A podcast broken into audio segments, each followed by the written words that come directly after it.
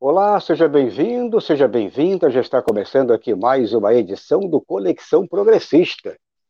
Eu sou Valdo Santos, jornalista e editor aqui da TVC Jornalismo e mais um dia aí de parceria com a TV Jovens Cronistas. Hoje, dia 15, hoje, terça-feira, dia 15, portanto, de setembro de 2020, e por aqui não estranho, mas é Cláudio Porto, novamente. O Cláudio Porto gostou do trono. Né?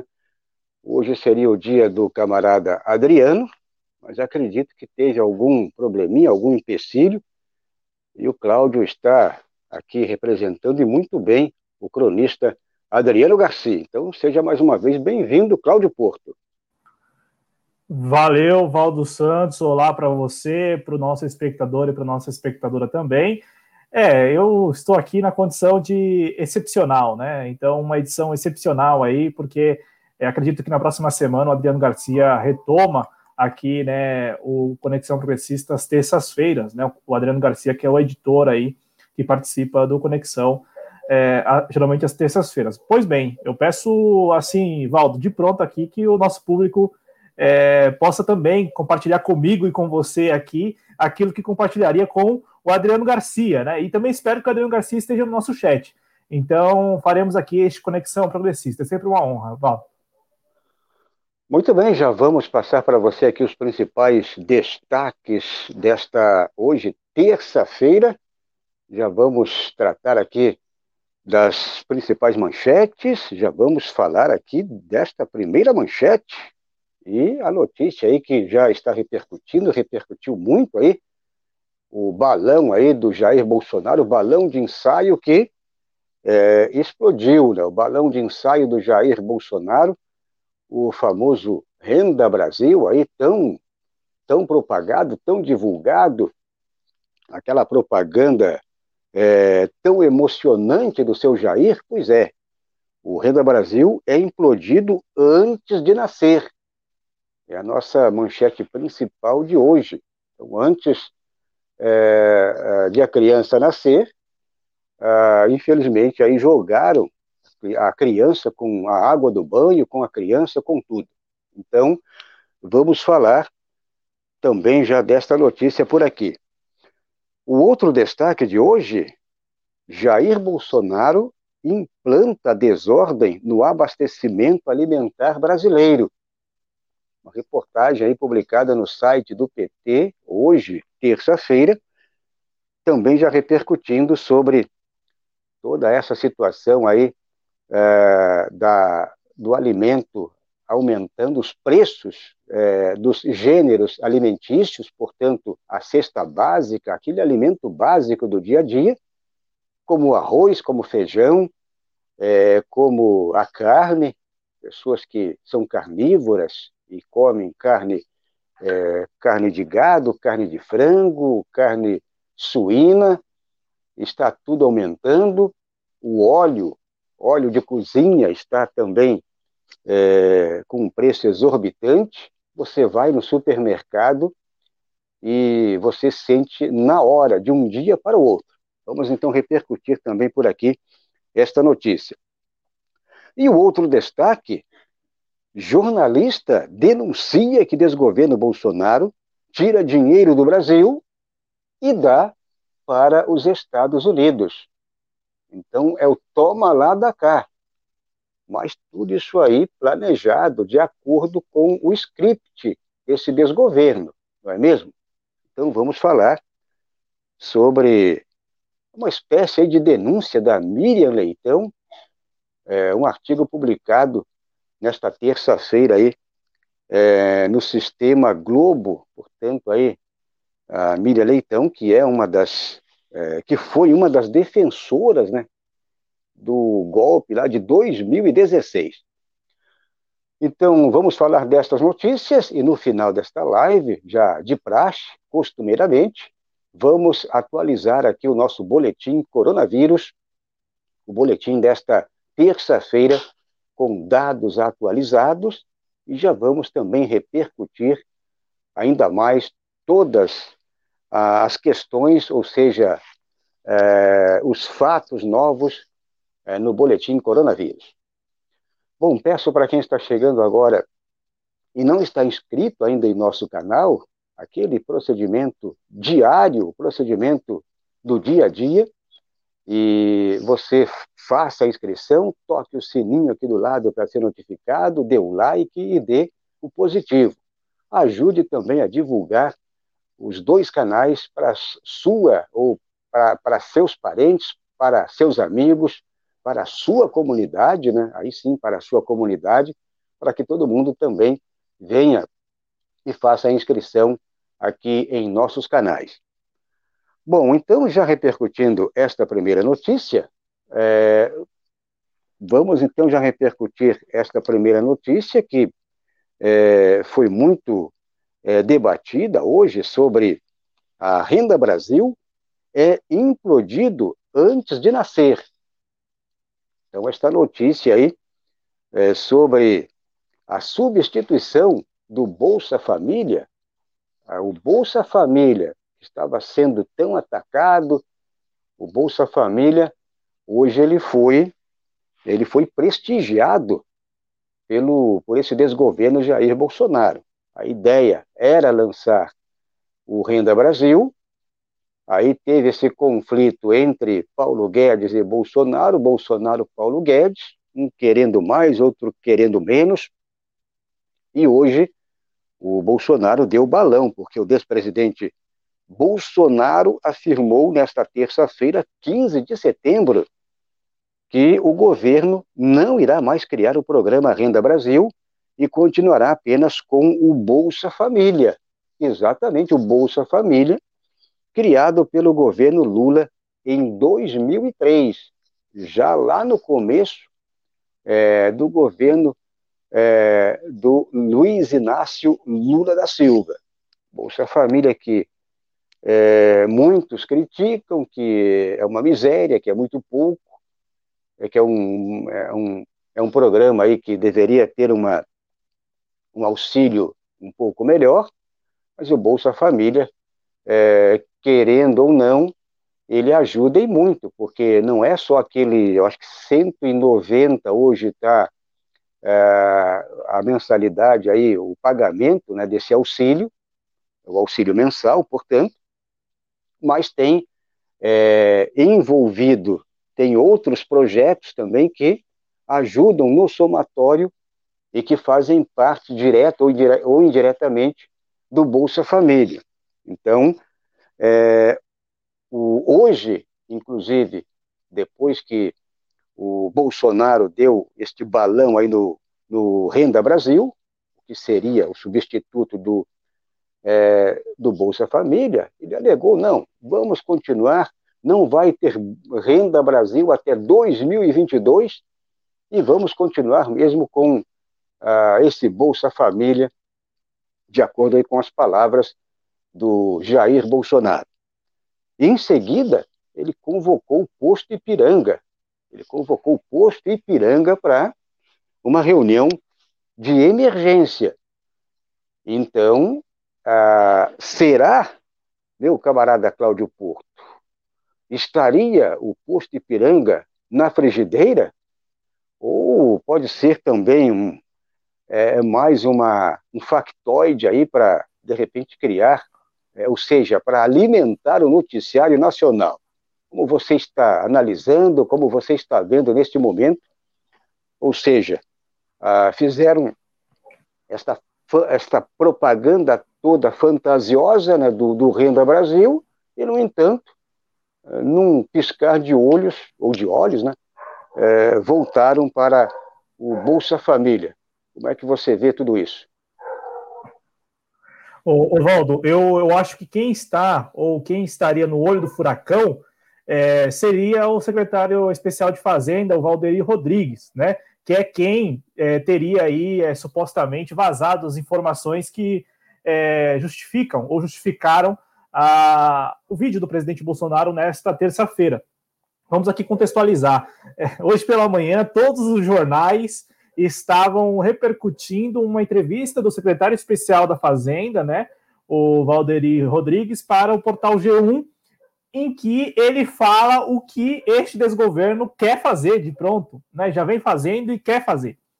Que é, por exemplo, arrochar ainda mais as condições dos trabalhadores e, no caso específico da entrevista, dos aposentados e também dos deficientes, né, das pessoas com portadoras de deficiência que se valem ali é, do benefício de prestação continuada, né?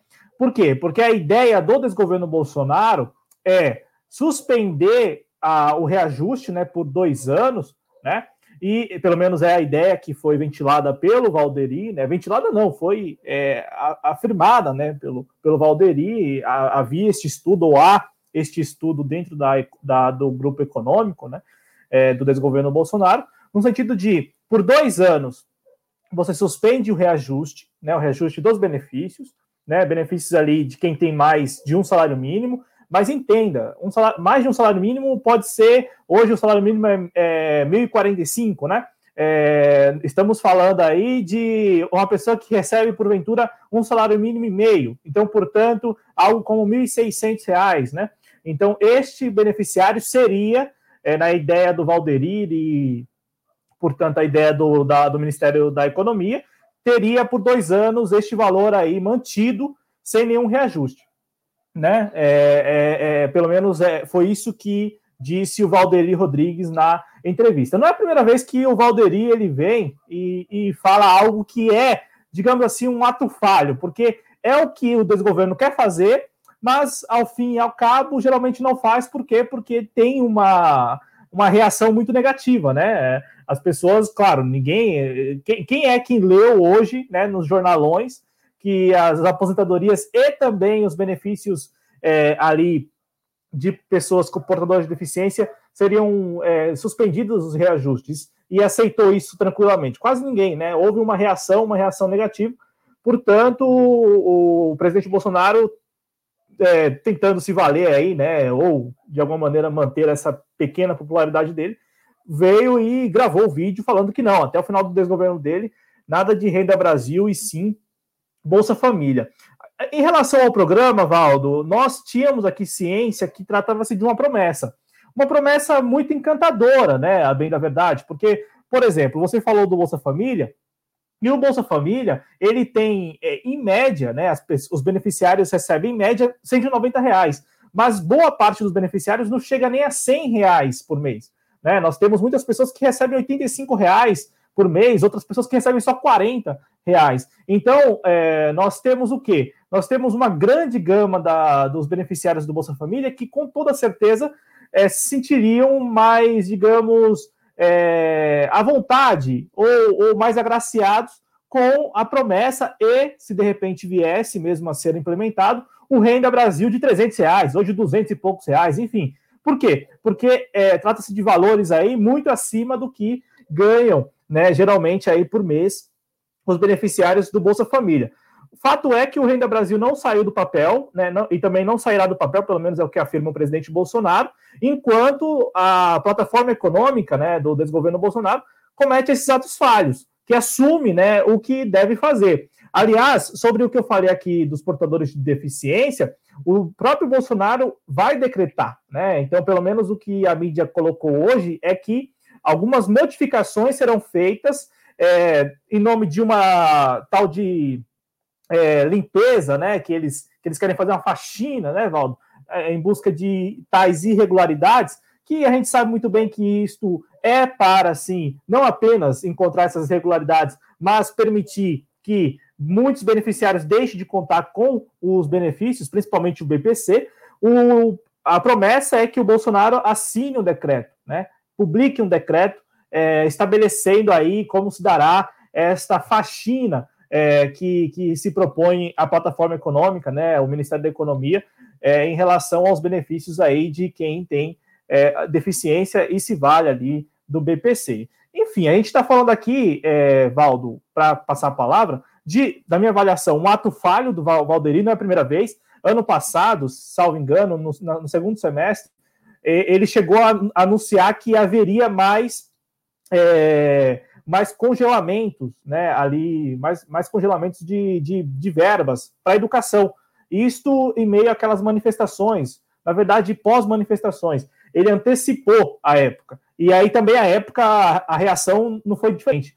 Para passar a palavra mesmo para você, Valdo, destaco aqui também que a mídia hegemônica disse que o, o presidente da Câmara, né, o Rodrigo Maia, estaria é, se colocando a favor dessas modificações que o Valderi é, anunciou. E isso é escandaloso. Por quê? Porque, por exemplo, a gente está falando agora de uma medida que foi de um recuo né, do desgoverno Bolsonaro com relação ao Renda Brasil, mas, por exemplo, no Congresso Nacional, o presidente da Câmara já se colocava à disposição para pautar e implementar o arroxo das aposentadorias e também dos benefícios de deficientes em nome do tal Renda Brasil. Então, assim, é muito preocupante quando nós temos no Brasil atores né, com, com esta predisposição de piorar a situação do trabalhador.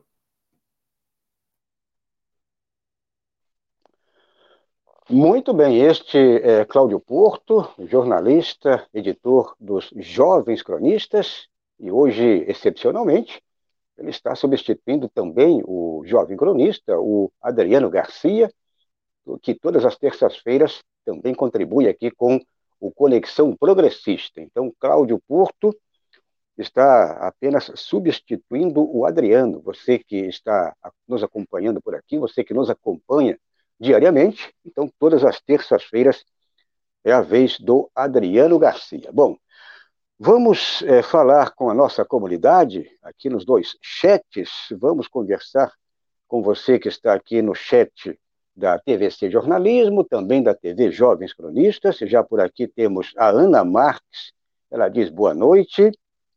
Por aqui também o Rogério Matuc, ele diz boa noite, Valdo Santos e Cláudio Porto, portanto, um abraço aí.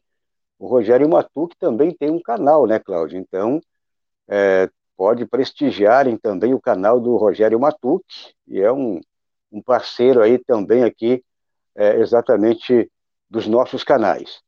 O VK diz boa noite, também por aqui o Márcio Caraço diz Matuque, que visita boa. É isso aí, que visita boa noite a todos do chat e, e companhia, né? É, Drick Hein, nossa, não pode, não sei, não entendi o que Drick Hein quis dizer. O, ainda aqui o Rogério Matuque diz boa noite, amigos. Márcio Caraço, também aqui o Márcio é, está ainda por aqui. O professor Ulisses, ele diz aqui, é o professor Ulisses Santos, boa noite e bom debate, Cláudio Valdo. Professor Ulisses, que também é um dos jovens cronistas que também participa por aqui. O, ainda que o, temos também a participação ainda da, do Drick, ou, ou ela, né, ou ele, não dá para identificar. Diz aqui, ah, isso todos sabemos, ah, o cara é um fantoche dos americanos. Então, ah, exatamente, o, é o, exato, o Paulo Guedes ou o Jair Bolsonaro. Acho que os dois aí são fantoches dos americanos, né? E, bom, Cláudio Porto, dá uma alô aí para os dois chats TVC e TVJC.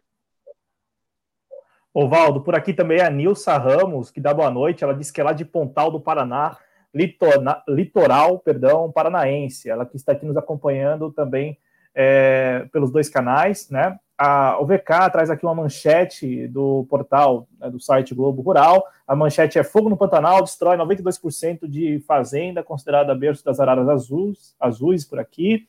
A, a é, fazendo aqui um comentário sobre é, os políticos que ela classifica de esquerda, é, ele ou ela, né? É, os progressistas, né? É bom, é bom destacar, né, Valdo, que é, este recuo do presidente Bolsonaro né, em relação ao Renda Brasil se deve a, uma, a, um, a um aparente estranhamento interno no próprio desgoverno. Não tem muita atuação da oposição. Né? A oposição, neste caso aí, é, como a gente vinha alertando antes, né, iria ficar sem esta bandeira, que é a bandeira, por exemplo, do Partido dos Trabalhadores, a bandeira do Bolsa Família. É, é, nós, inclusive, falamos isso em outros programas aqui na TV Jovens Cronistas, em Conexões Progressistas também. É, o Matheus lembra que o previsível, o Renda Brasil, era um golfinho para fazer graça e depois sumir no fundo do mar, diz aqui o Matheus Fernandes, que chegou é, para a gente aqui, é, e ele diz o seguinte: ó, factoide para dizer que o Bolsonaro tentou fazer algo, sendo que seria impossível implantar esse projeto sem implodir o teto de gastos.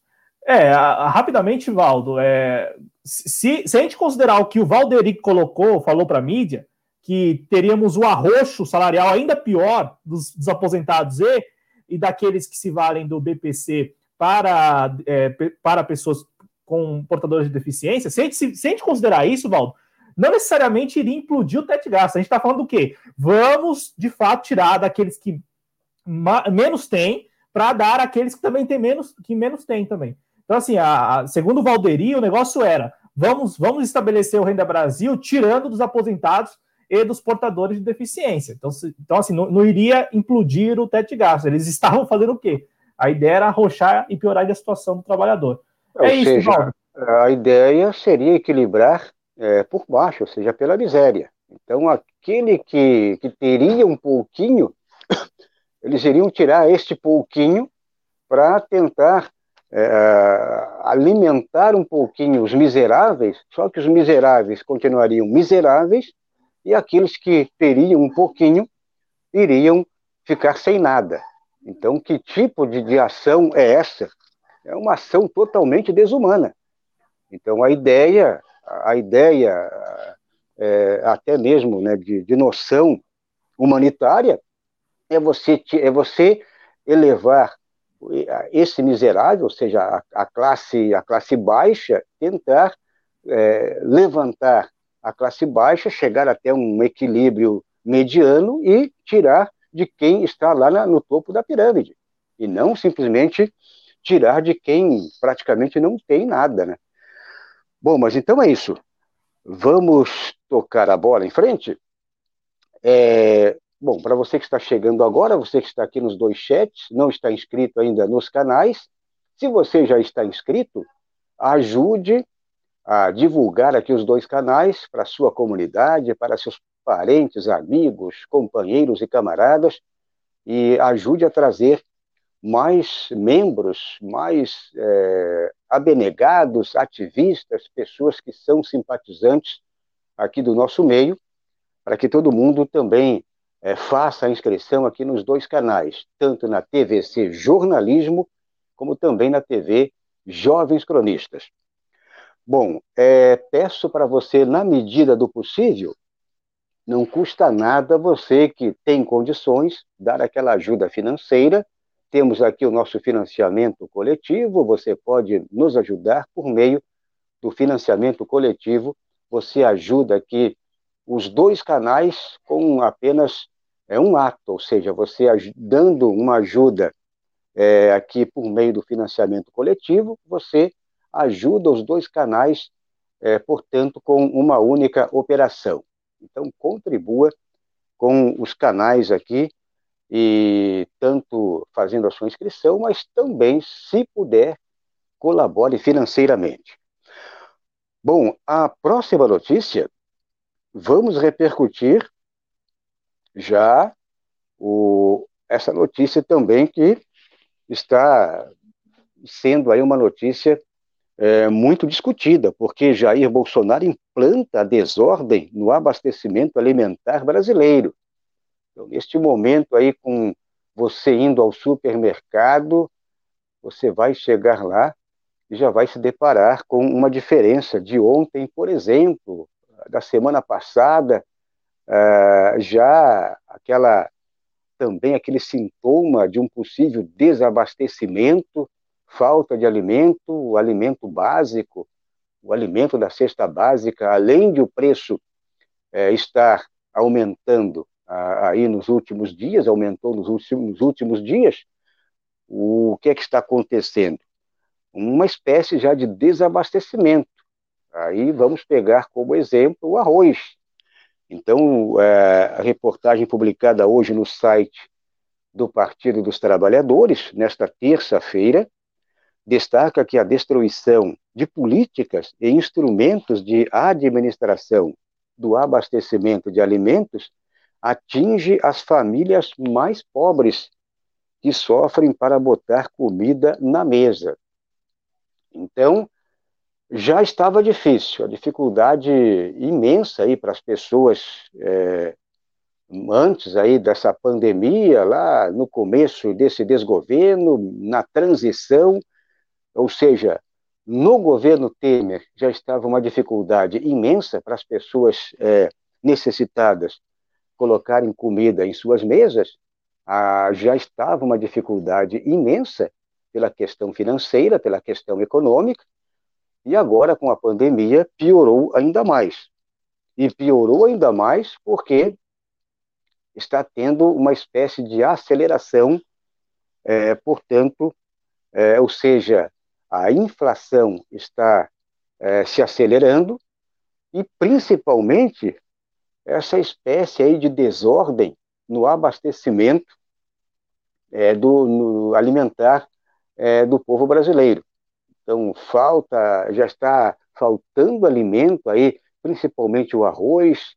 É, quando tem o alimento, o preço está lá em cima, é, como é o caso do arroz, do feijão, já carne, é, alguns derivados também, e, portanto, é, enquanto isso, enquanto isso, meus camaradas, enquanto o povo sofre pelo preço exorbitante e até mesmo pela, pela falta do alimento, os, é, a, a, no caso aqui, os, os exportadores, é, portanto, os exportadores de grandes produtos, é, como eles ganham dinheiro aí, portanto, fazendo exportações aí é, desses produtos. Então, o produto que é exportado, a redução do número de funcionários também é mais um item que ajuda e até incentivos do governo.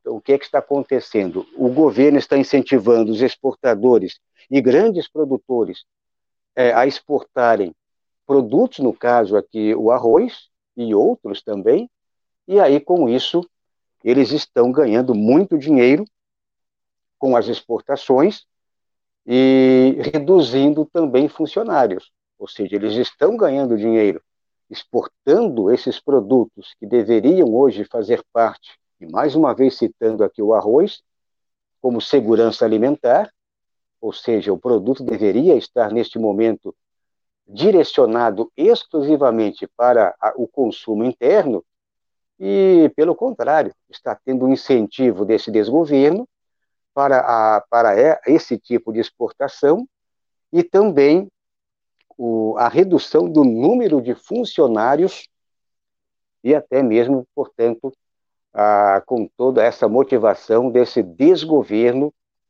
que deveria estar fazendo totalmente o contrário, incentivando os produtores a manter os funcionários em seus postos de trabalho para não gerar esse número, não aumentar esse número é, de desempregados, mas tudo isso está sendo totalmente ao contrário.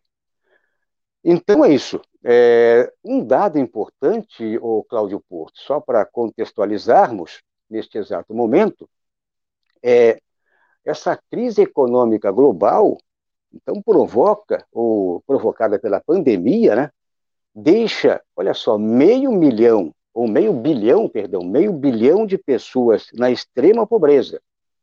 Então tem dois dados importantes e que ajuda aqui a enriquecer é, esse nosso, essa nossa contextualização. Então, 400 milhões de empregos já não existem mais.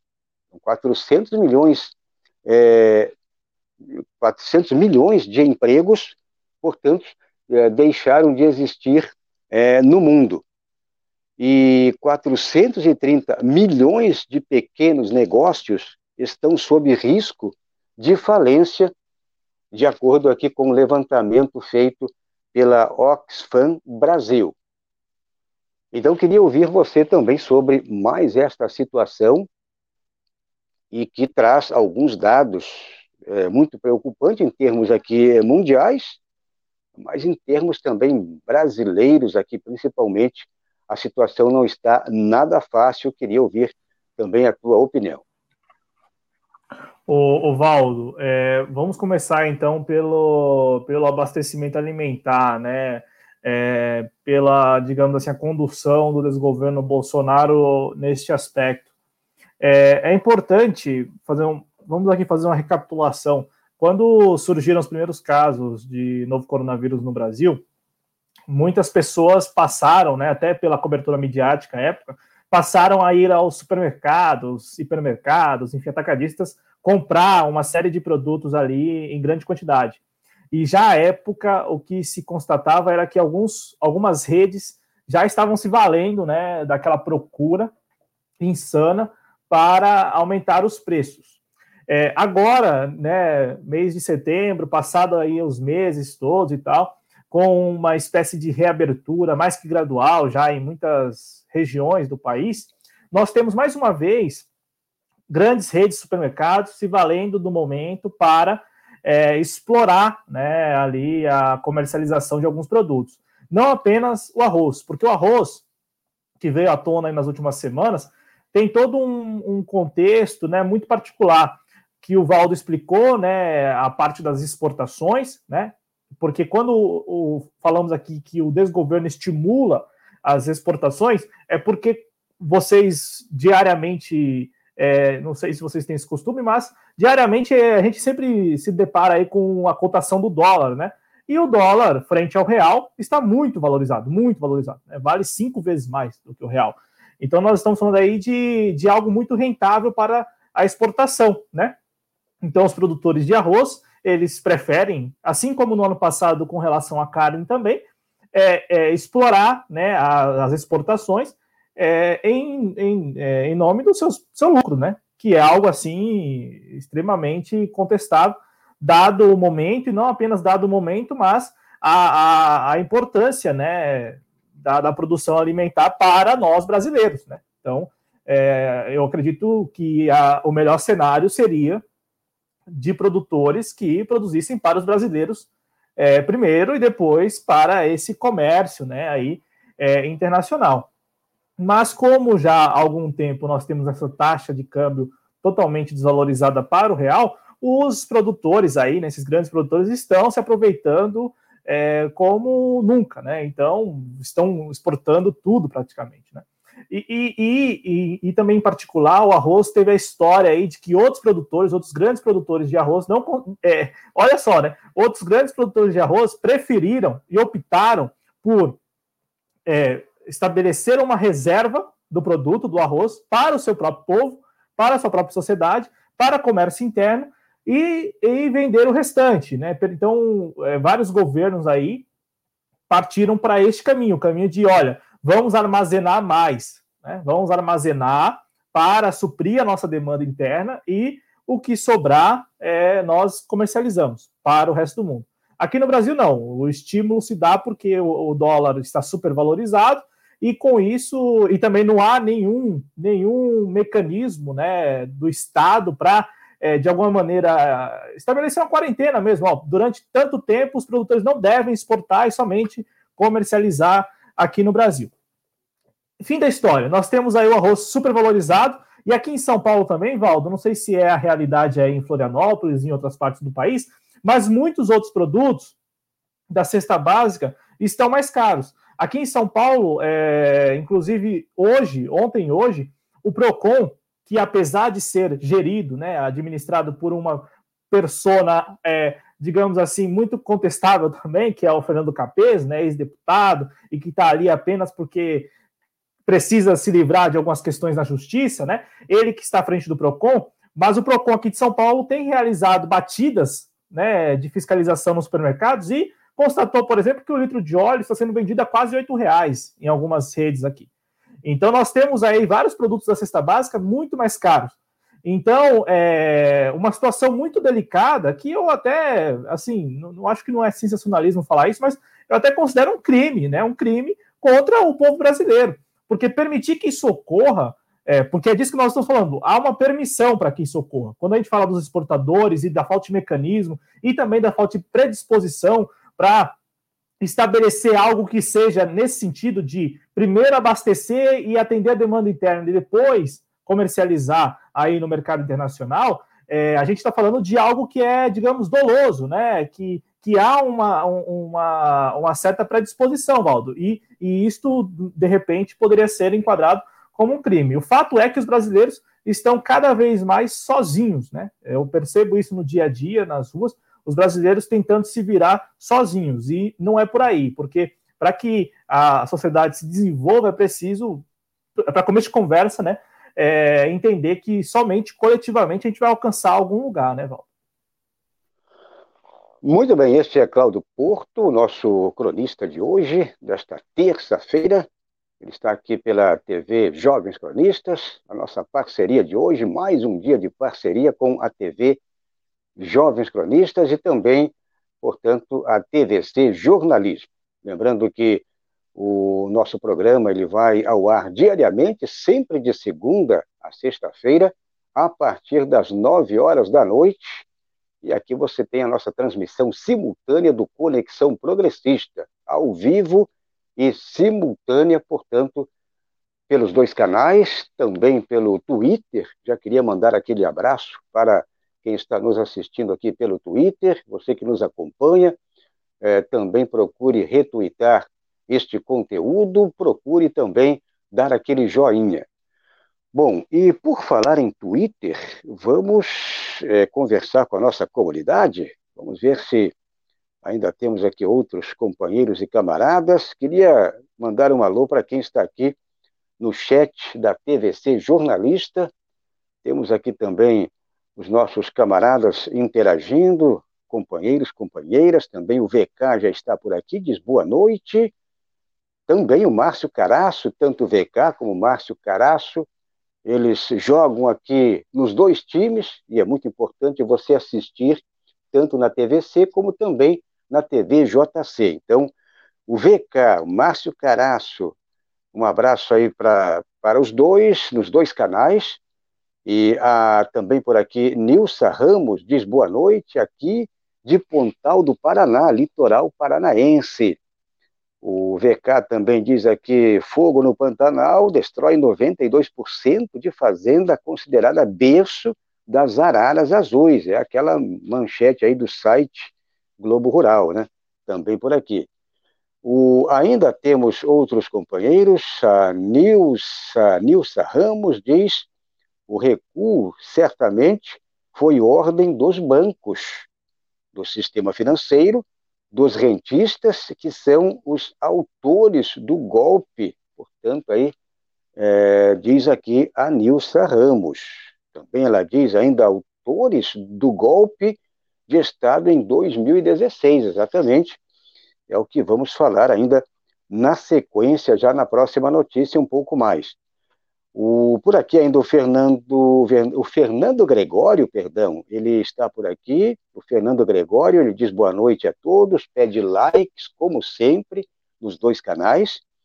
É, ainda o VK diz, uh, está por aqui também. O Márcio Caraço, agora, bom compartilhar, ele está compartilhando aí, portanto, é muito importante você seguir este caminho de compartilhar aqui é, esta transmissão aí para os seus, os seus companheiros e camaradas, portanto, para a sua comunidade. Cláudio Porto, por aí também, vamos lá, mais. É, é, temos aí mais interações aí também na TV JC. Valdo, nós temos aqui o Carlos Borromeu de Souza, ele que manda duas tags, a primeira fora Bolsonaro e a segunda salve Amazônia. E também por aqui no nosso chat o Jonas Carreira, né, o nosso queridíssimo Jonas Carreira, ele que é editor de política lá em Ceilândia, Brasília, Distrito Federal, ele que está conosco aqui na TV Jovens Cronistas e no Conexão Progressista às quartas, amanhã já, né, às quartas-feiras, Jonas Carreira aqui com você no Conexão Progressista, para passar a palavra para você, chegou por aqui também o Heraldo Luiz Evangelista dos Santos, ele que dá boa noite para nós aqui, né, Valdo, e para a TV Jovens Cronistas, ele escreve que além do desabastecimento, falta aparecer aquela maldita maquininha de remarcação de preços da década de 1980. Foram e tem tempos mais, de carestia. tem mais um detalhe, né? Já estão até alegando aí que você, você deve ter ouvido aí os fiscais do Sarney, né? Então, o Sarney convocava aí principalmente donas de casa e as pessoas para fiscalizar os preços eh, os preços em supermercados aí, então já estão dizendo que pode voltar aí os fiscais do Jair Bolsonaro. Tinha os fiscais do Sarney lá na década de, de 80, né? e muito lembrado aí, portanto, mais essa das maquininhas também. Ovaldo, é, você me lembrou agora, só para até arrematar o meu comentário, que eu queria dizer isso no, no, comentário e acabou me fugindo. Na semana passada, o presidente Bolsonaro se encontrou lá com o presidente da, da Associação dos Supermercados, né? E este presidente, presidente da Associação dos Supermercados, é, de, primeiro ele falou aquilo do, do arroz pelo macarrão, né? Do macarrão pelo arroz, e também falou algo que é importante a gente, é, talvez aqui só lembrar o nosso público ele pediu, né, falou que uma, da, uma das maiores demandas do, dos supermercados é que o governo brasileiro é, reduza ou isente né, os supermercados na importação do arroz, né, na importação do arroz. E aí é mais uma vez importante o mecanismo, né? Porque assim como nós não temos nenhum mecanismo para é, de alguma maneira controlar essa produção mesmo, né? Controlar a produção e poder determinar que no primeiro momento atenda-se primeiro a demanda interna e depois a comercialização internacional, nós também não temos nenhum mecanismo, Valdo, que vai garantir que sem a taxa, sem a tarifa, os supermercados irão rebaixar, rebaixar não, reduzir o valor do arroz, por exemplo. Então a gente não tem esse mecanismo, né? Então, assim, é, será que é interessante, de fato, isentar os supermercados dessa tarifa para importar arroz e, e não garantir no preço final ali um valor justo, né? Que, que de fato possa caber no bolso do, do consumidor. Então, assim, assim como nós não temos um mecanismo para controle da produção, e que poderia impedir aí, ou pelo menos organizar, não é nem impedir, mas organizar. Primeiro atende aqui a demanda interna, depois vende para o exterior, também não temos nenhum mecanismo que vá, de fato, garantir que o preço lá para o consumidor final será reduzido com a isenção da taxa, da tarifa. Então é, é importante, é importante que a gente se, se dê conta disso, por quê? Porque ele vai lá e pleiteia e consegue, né, o presidente da Associação dos Supermercados consegue, de repente, essa isenção, mas no preço final não garante que o valor, de fato, vá caber no bolso do, do consumidor. Exatamente. E lembrando que no começo aí já da gestão do Jair Bolsonaro, ele acabou com um conselho muito importante, que era o CONSEIA, né, o Conselho de Segurança Alimentar, e um órgão muito importante, ele, acho que foi por medida provisória, ele acabou com esse conselho que funcionava, pelo menos satisfatoriamente, né? E uma medida já já projetando o que poderia o que poderia acontecer e é o que está acontecendo, né? É, não temos é, nenhum tipo de segurança alimentar. É, o que tínhamos aí, por exemplo, é, de segurança alimentar por meio desse Conceia, é, ou seja, até mesmo como um, um, um órgão, né, um, um veículo que, que pressionava para que esse tipo de. Hoje, por exemplo, o arroz que está sendo enviado é, para fora do Brasil, coisa que não está acontecendo com vários países, os países que usam um pouquinho mais a, a inteligência, o que, é que eles fizeram? Eles estão, para a segurança alimentar interna, estão é, segurando principalmente essa, essa dita crise do arroz aí estão segurando para manter uma segurança alimentar. Bom, vamos então agora com a próxima notícia. É, vamos falar já do artigo da Miriam Leitão, também repercutiu muito hoje. A jornalista denuncia, portanto, que desgoverno Bolsonaro tira dinheiro do Brasil e dá para os Estados Unidos.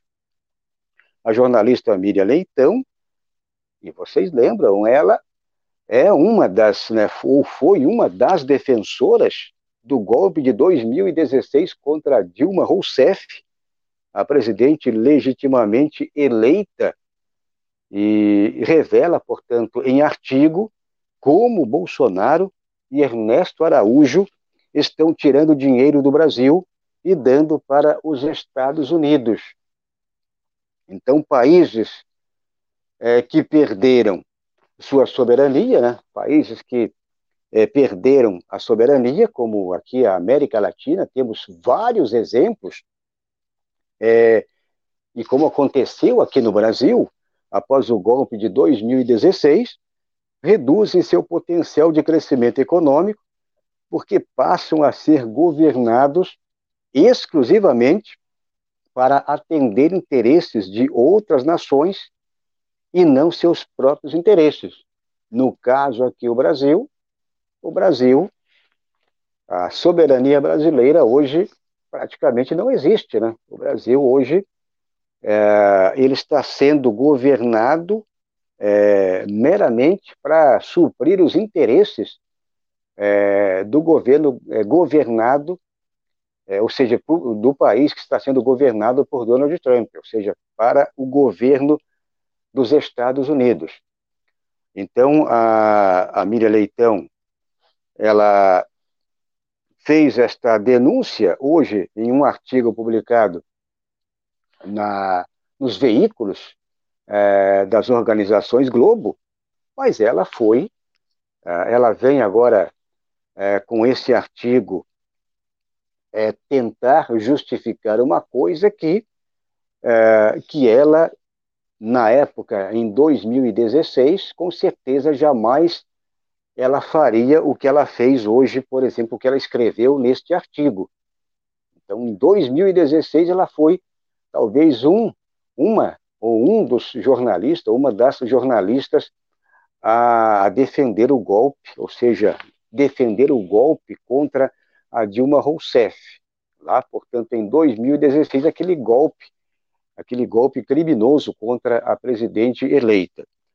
Ah, então, o meu camarada Cláudio Porto, é, a Miriam Leitão é, é, mais um desses, é, como Reinaldo, Reinaldo Azevedo, Miriam Leitão, tem uma lista aí, Merval Pereira, esse pessoal, é, o que eles escrevem, o que eles falam hoje, não tem, é, como diz, a credibilidade, ela é questionável, né? Ela é questionável, questionável a credibilidade desses jornalistas que na época, né, a época que eles é, de, foram defensores lá de 2016 do golpe contra Dilma Rousseff, Agora eles vêm dar uma de bonzinho, dizendo que o Bolsonaro tira dinheiro do Brasil e dá para os Estados Unidos. Mas isso, alguém tem alguma dúvida que ele faria isso antes de, de ter entrado, ou seja, antes de ter assumido o desgoverno? Alguém teria esta dúvida? Bom, aqui, pelo menos no, no, no artigo, ela está querendo dar continuidade nesse meia-culpa, né? Esse meia-culpa aí que eu coloco que é um meia-culpa fake, né? Queria ouvir também a tua opinião. É, exatamente, Valdo. É, até vale aquela conferida lá da agência da própria Globo, né? Se é fato ou fake aí, esse meia-culpa, né? De repente poderiam fazer uma checagem, né, da posição aí da Miriam Leitão internamente lá. Eu acho isso difícil porque, como diria o saudoso, saudoso mesmo, Paulo Henrique Amorim, a Mira Leitão, ela considera o patrão dela um colega de trabalho, né? Como diria o saudoso Paulo Henrique Amorim, que falava também que ela era dona da TV Globo, né? da, da, das organizações Globo, porque ela aparece de manhã, à tarde, escreve no jornal, tá na rádio, tá em todo lugar. Mas aí eu acrescentaria aqui, né? É, na, li, na, na, lista do saudoso Paulo Henrique Amorim, este é saudoso mesmo.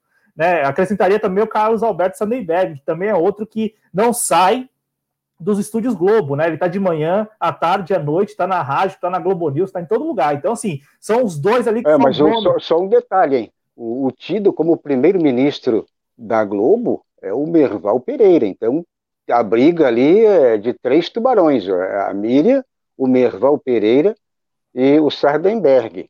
É, então, de qualquer bem... maneira, esse, o, o, bigode lá, o, o, Merval. o Pereira, o Merval ah, ele briga para ser o primeiro-ministro. Então, tem esses três aí que estão na, na, na balança ali, num equilíbrio total. É que, o Merval lá, tem a, é que o Merval tem a pompa de, de ser um dos integrantes da Academia de Letras, né? Então, é, ele tem, digamos assim, essa sofisticação, né?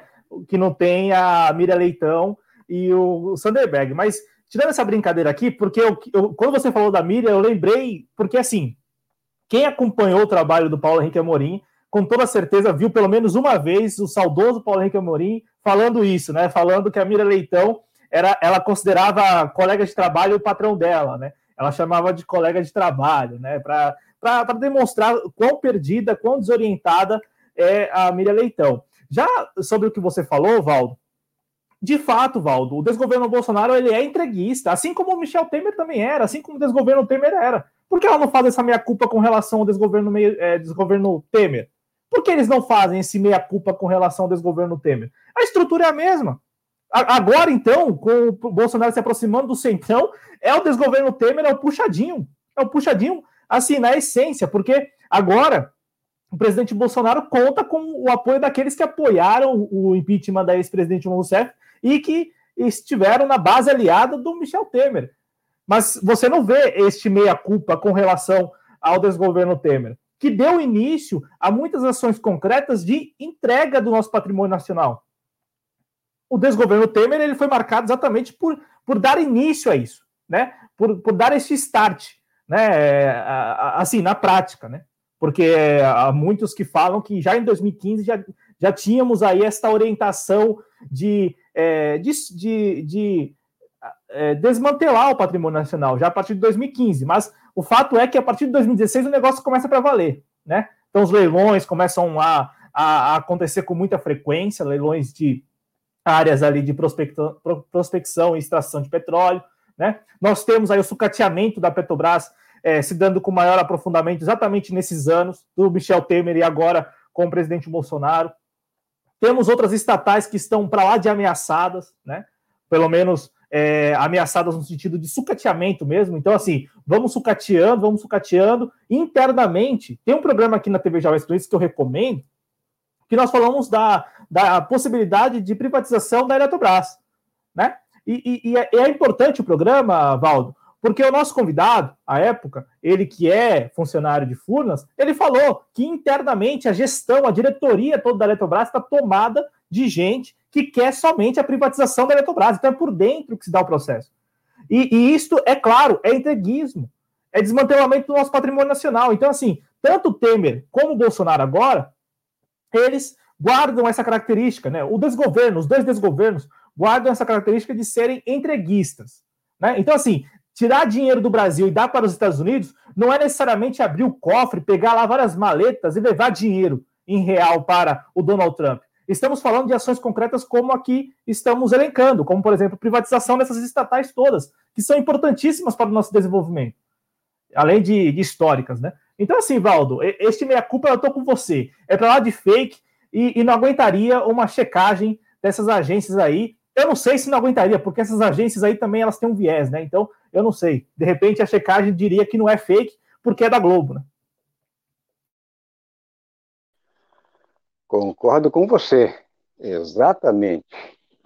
Bom, é, vamos então é, dar sequência agora aqui à nossa programação, lembrando que é, teremos na sequência aí o nosso boletim coronavírus, mas antes, para fechar, tem alguém no Twitter? Tem alguém ainda na, em nossos Ainda temos alguém por aí? Cláudio, tá tudo ok? Vamos então com o coronavírus? Ou vamos dar uma olhada se ainda temos outros colegas chegando agora, de repente aí, para você que está no Twitter, como é que está o nosso Twitter? Está tudo ok?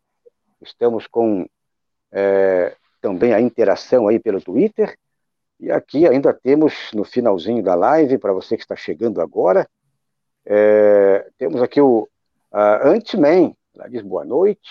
Antiman diz aqui, é, digamos que também não facilita esses aí de ganharem dinheiro, por isso estão pulando.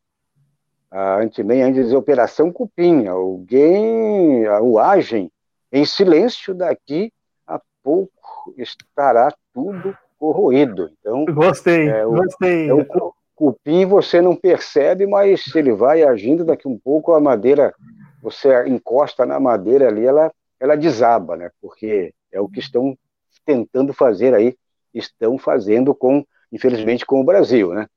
Gostei, viu, Antiman? Gostei, né, Valdo? Operação Cupim, gostei, gostei. Operação Cupim, né? Renato Surdo, Renato, perdão, Renato é, Almeida, ele diz aqui absurdo, corja de políticos, né? o Joaquim Alves também diz é, boa noite, e tem por aqui também ainda chegando neste momento, o Heraldo Luiz Evangelista dos Santos. Ele diz boa noite, Valdo Santos, a ITV Jovens Cronistas.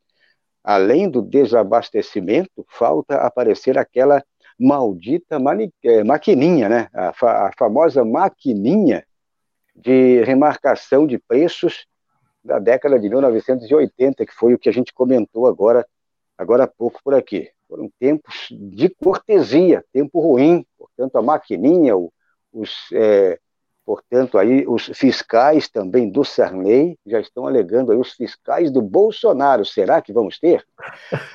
Bom. Sem máscara. O, o Márcio Caras falou aqui que o fiscal Bolsonaro não usa máscara. E ele lembrou aqui também o governo do FHC e do Collor, é verdade. Exato.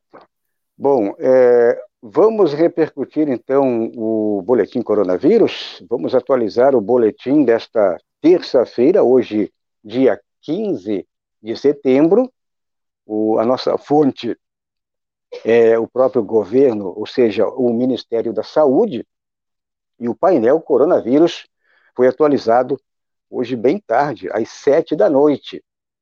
Então, casos confirmados 4.382.263 acumulado, portanto, casos confirmados e o acumulado. Casos novos. É interessante, hoje está bem interessante, porque aqui casos novos teve uma queda muito relevante. Então, 36.653 casos novos. Ah, o índice de incidência 2085,3. Então, a comparação que eu quero fazer aqui é o seguinte: hoje, já um dia normal de atualização, então tivemos uma queda até bem relevante aqui em casos novos, mas, por outro lado, é, casos novos, portanto, de pessoas que infelizmente nos deixaram nas últimas 24 horas. Então, infelizmente retomando a casa dos mil. Então, 1.113 casos novos, portanto, de pessoas que faleceram hoje. Então, ontem tivemos aqui um número de é, 300 e poucas pessoas que nos deixaram, e hoje, infelizmente, retornando para a casa dos mil. Então, é esta comparação que eu quero fazer.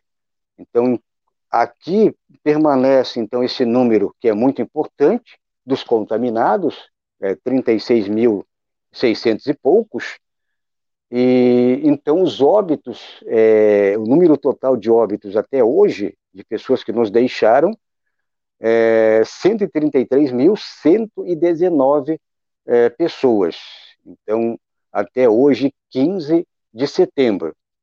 É, o índice de letalidade 3% e o índice de mortalidade 63,3%. É, portanto.